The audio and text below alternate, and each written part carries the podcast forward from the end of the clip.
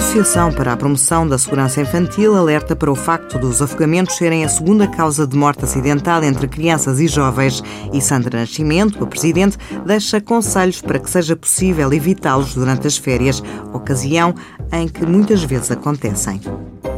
pensando sobretudo nos mais pequeninos. Se vamos de férias para um local, seja uma casa, seja um hotel, tentar perceber se há acesso planos de água, nomeadamente piscinas e, e tanques e poços,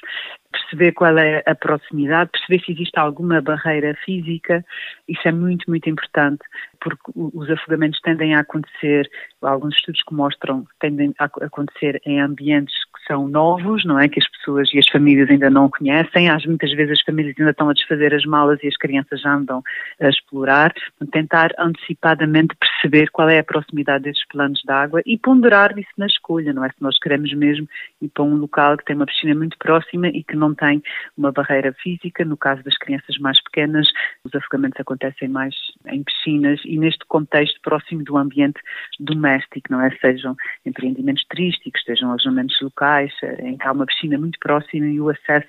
a uma criança, porque eu acho que as pessoas às vezes têm a ideia que os afogamentos acontecem quando a família está na piscina a nadar ou uh, não acontecem nessa altura, porque nessa altura existe a vigilância do adulto e se a criança se, se atrapalha, o adulto consegue rapidamente ajudá-la e retirá-la da água. Acontece quando precisamente não há adultos